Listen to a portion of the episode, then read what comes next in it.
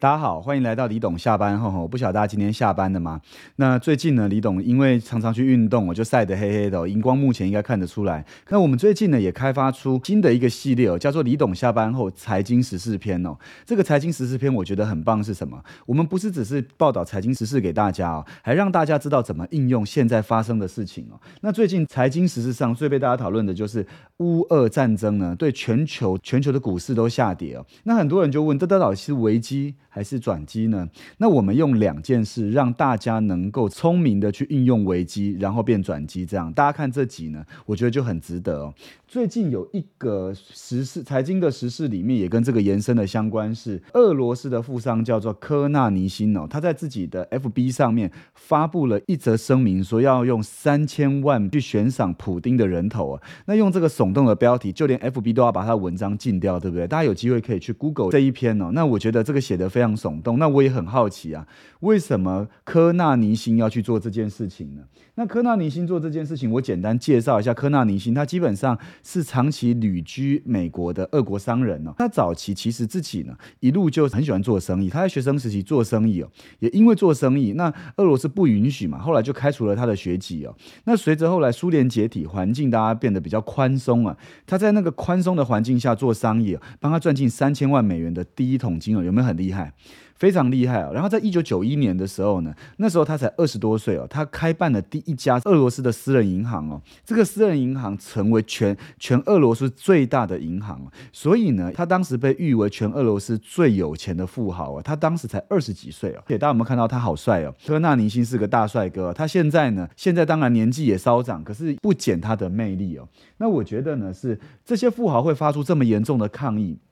其实这些抗议背后透露的危机呢，我刚才有提到，它其实可以是一个转机哦。那大家不晓得会不会好奇，到底提的哪些危机？那哪些危机我们可以把它善用变转机哦？那我今天讲两个部分哦。那第一个部分呢，是最近媒体都在讲俄罗斯被经济制裁哦。那背后我们台湾的机会是什么呢？俄罗斯被经济制裁这件事情，其实呢，哇，媒体写了好多，比如说 Apple 里面呢，系统不再把手机供应给俄罗斯，然后很多的厂商禁止在俄罗斯做生意，也包含了 IKEA 也是要撤出俄罗斯哦。你看，大家这种也产生了一个民众里面对于这个大环境里的危机意识哦。那非常多的俄罗斯富豪的账户我都被冻结哦，这也是被制裁的一部分哦。那最有名的是什么？俄罗斯里面有四个俄国持有的超级豪华游艇。哦，悄悄的都驶离开欧洲的边境，然后到了一些就是不会被管制的国家里面去哦。那里面最有名的是什么？是俄罗斯的亿万富豪叫乌斯马诺夫哦。那乌斯马诺夫他的停泊在。德国的港口的私人游艇来不及驶出，就直接被扣押了。那直接直接被扣押，大家知道吗？这艘游艇哦，市值大概可能破六亿哦。我觉得这是一个很惊人的欧洲的制裁哦。那在这个制裁下面，大家看到这艘被德国就是扣押的游艇呢，大家可以一看就知道它是一个超级豪华游艇那我这边李董也列一个小常识给大家哦。因这个呢，这一艘游艇呢，它的长约大概约一百五十六公尺哦。那大家可能对一百五十六公尺没有概念，对不对？一般的游艇呢，大大部分怎么分类呢？一般的游艇呢，大概分成三种等级哦。那如果是三十五到四十米，属于小型的游艇哦。那四十一米到四十四米属于中型的游艇哦。那五十到五十四米以上的叫大型游艇哦。那大家可知道，刚才我说这个是一百五十六公尺，所以它是属于大型游艇的三倍大，有没有？所以大家看这个图哦，可见的这艘游艇它是多么的奢华啊！那在游艇的分类等级上，各位有看这，我也列列了一张图，像最顶级的游艇有这种类型，大家看它的线条有没有很美？其实有机会可以参访参观一下，各位一定会大为所惊哦。像这种游艇哦，里面呢奢华的程度哦真的很惊人哦。那大家可以看这次的照片，就是像这个游艇内部的内装可以做成这个样子哦。那第二个呢，如果一般的中型游艇呢，它可能就是有一个甲板，对不对？那有时候如果开到外岛去面，它可以在甲板上面，然后下去。怎么样浮潜下去游泳，再回来甲板上面，这是属于比较中型的游艇啊。那当然，大家在电影上面可以看到一些小型的游艇，有没有一些很帅的电影明星哦，就驾着小人小型的游艇，他会驾到外海上面去，然后可能钓鱼啦、兜风啦，或者是去小小的度假一下啦。所以这就是列出来游艇的大概的分分类哦。那当然，游艇有分成欧洲、美洲、美系的跟日系的。那台湾也是游艇制造大国，大家知道吗？台湾在全世界的游艇出产量其实也是。蛮大的，非常多外国人是来台湾定制游艇的。好，那讲完游艇的这部分，我们要回来哦。这么多的富豪，其实媒体有讲，俄罗斯的前二十大富豪在这段期间呢，在被制裁的期间呢，他们的资产大幅缩减百分之三十哦，一下被打了七折。非常的惊人，所以这些富豪们为什么会发出严重的抗议哦？那在俄罗斯被制裁的当下，我刚才要提到，那背后有哪些严重的制裁是有机运的呢？举一个例来说，俄罗斯除了刚才的这些呃游艇被扣押，以及很多的厂商撤出，有一个被最被严重的制裁是有一个系统在银行端的跨国的汇款系统叫 SWIFT，S W I F T 这个系统呢，俄罗斯被欧美。逐出了这个系统大家知道这是一件很严重的事情哦。早期没有 SWIFT 系统的时候，呃，在一九七零年代以前哦，没有 SWIFT 系统，那大家要跨国汇款，基本上呢，A 国的银行就要。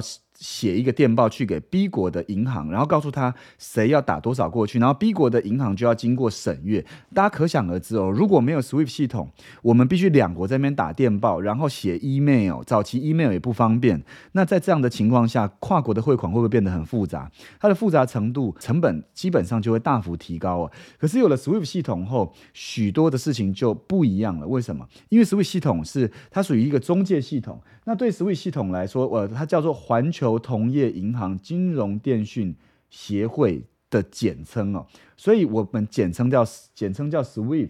那 SWIFT 它的功能就是，如果你要汇款到另外一国，其实基本上不用再像刚才我说的这个程序这么的复杂。你只需要把讯息告诉这个中转站的 SWIFT 系统，SWIFT 系统会直接通知 B 国的银行，意思就是 A 国的银行它的大幅的资讯成本下降，交给 SWIFT 就好了。SWIFT 一整年要处理四千两百多万条的这种金融交换资讯呢，所以大家就可想而知这个系统有多重要。这次把俄罗斯直接逐出哦，那意思就是什么？跟俄罗斯有经贸往来的，基本上都不能够透过 SWIFT 系统去进行电汇、跨国电汇哦。那这种跨国电汇一旦中断的时候，跨国的贸易也会中断了，因为金流被切断了，所以大家可想而知，这是俄罗斯接收到这个制裁，非常的非常的大。那当然，俄罗斯自己有开发自己的系统，可是我跟各位说，他们的自己开发的系统目前怎么样？它的效用非常的低，那目前也还不普及哦，所以这是对俄罗斯是一大打击哦。所以在这个打击之下，绝大多数欧盟国家跟以及世界各地跟俄罗斯做生意的国家，包含南韩哦，最近南韩非常的跳脚，因为南韩需要大量的能源，那有些能源也从中东俄罗斯进，那在这样的情况下，韩国跟俄罗斯的往来哦，没办法有电汇拿不到钱呢，所以就有一个媒体写。韩国经济成长不妙，在俄乌军事冲突未解的情况下，那在这样的情况下，最近股市就大跌嘛。那乌俄开战后，台股也大跌，对不对？那在这里呢，我刚才说危机就是转机哦。我跟大家说，以台湾来说，台湾最主要的石油进口国是哪里呢？我觉得台湾的石油进口国最主要，其实呢，最主要是来自于中东哦。那大家就可想而知哦，这些乌俄战争带来的恐慌，其实对台湾最主要的影响是短期还是长期？其实以整个财经的角度来说，它应该是偏短期，因为我们的石油进口主要也是来自于什么？也是来自于中东哦。但是大家想一件事哦，最近如果以台积电做范例哦，台积电也大跌，从六百六十块跌到五百六十块哦。那我讲一个，我不是要讲说哦哪一只股票可以买，哪只股票不能买，我是要告诉大家，以长期的趋势而言，全世界全球的晶片应该会短缺，还是很富裕。其实应该说，全球晶片都会短缺，像台积电这种长期一定短。缺，所以它稀缺性很高。那短期的影响，再加上台湾的石油进口基本上是来自于中东，能源来自于中东，所以呢，在这样的情况下面。短期的利空，可是长期是被需要的。所以我刚才举例，以台积电来说，它可能就是一只或许在掉下来的时候，各位可以把这个危机变成转机的机会。因为台积电长期应该会非常不错。那一次掉一百点，各位这以后是什么？以后可能就是各位的什么利润的来源呢？那我只是以这间最具代表性的企业作为一个例子那其他大家可以去判断那当然，所有的投资一定要小心风险。这是第一个我要给大家的这个一个方。方向啊，大家有没有觉得这一段其实从这个角度思考，台股跌就不是坏事了？那也会充满了希望，对不对？这是第一个。那第二点呢，是乌俄战争带来了俄罗斯卢布急贬。大家都知道，俄罗斯的卢布，卢布有人说卢布是什么？喂，卢布是俄罗斯的货币，对不对？那俄罗斯的货币最近急速的贬值哦。那背后其实也有几件事，我先讲。俄罗斯的那个卢布呢，最近从七十多块已经飙到了一百二十九，它对美金，那很惊人哦，非常惊人，几乎是快跌一半价钱的。那大家可想而知，在俄罗斯境内，它就会产生一个很惊人的民。重它的物价急速的飙涨哦，那我先说，面对卢布呢快速的跌幅哦，俄罗斯的央行哦出手会升息还降息？那我跟大家讲，央行急速的升息，它的利息二十趴哦，那大家知道吗？俄罗斯的民众会很苦不堪言哦，因为为什么？他买房，他你可以想象他的房贷会变怎么样吗？房贷变得很高，根本没办法买房，而且在战争情况下，想买房的人也没办法买房，这是第一件事情。第二件事情呢，大家知道吗？俄罗斯的呃民众呢，财富急速的缩水哦。比如说它的葱价，大家知道它的一根葱飙到两百块，有没有看到？这是俄罗斯的这个报道，一根葱可以飙到两百块哦，那很惊人呐。所以呢，在这样的情况下，我先说，俄罗斯既然卢布重贬，其实随之而来的哪一个国、哪一个区域，其实也是受到重创。我跟大家说。欧洲经济也受到重创哦，因为很多的欧洲的西欧的国家，包含德国、包含东欧的奥地利，他们都跟俄罗斯有非常紧密的连接，包含能源、包含了汽车产业、包含很多的原物料都从俄罗斯进哦。那欧洲的经济重创，大家知道吗？会带来两个机会哦。这两个机会是什么？欧洲经济重创，欧洲的钱大幅的流到国外去。欧洲的股市大跌，大部分的人获利了结，甚至认赔了结，资金大量外逃，会流到哪两个国家？这也是第二段我要告诉大家的机运哦。刚才讲了一个台湾的机运，也讲了一个欧洲大跌后的两个机运，一个是最近很多的人把。钱引渡到亚洲地区哦，那亚洲到地区里面吸收这些资金的第一个国家是什么？中国，所以大家就可想而知，人民币之前基期很低，对不对？那在这样的情况下，它会不会是个机运？有可能是一个机运哦。那这里大家就要自己有联想，所以这是一块的机运。第二个机运呢，是这些钱呢会大幅的流回美国。那这个流回美美国去，大家就可想而知，哪一个货币要涨了呢？早期美国这几年大幅的举债，这这些欧洲的钱呢，大幅流到美。美国后填补了这些空缺哦，所以最后得利的还是谁？我先说，美国非常的聪明，美国是最终的得利的国家哦。所以钱流到美国后，美元就准备要升了。所以最近大家给给大家看了，最近的美金呢大幅的升，从怎么样？从九十六块。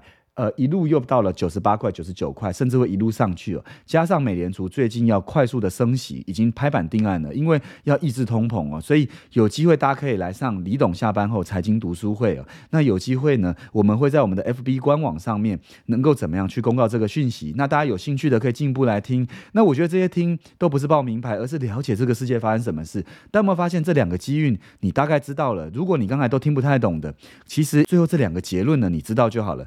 呃，往亚洲地区避难的，以及往美洲地区避难的，那这两块的资金就成为一个未来的机会了。那不晓得大家喜欢这几李董下班后的财经时事篇吗？那未来我们会做财经时事篇，也会做名人录。那当然，我们之前整理给大家的财经软实力篇也是很很值得去参考的。那希望今年呢，大家会喜欢我们的节目。那我们就下期再见喽，拜拜。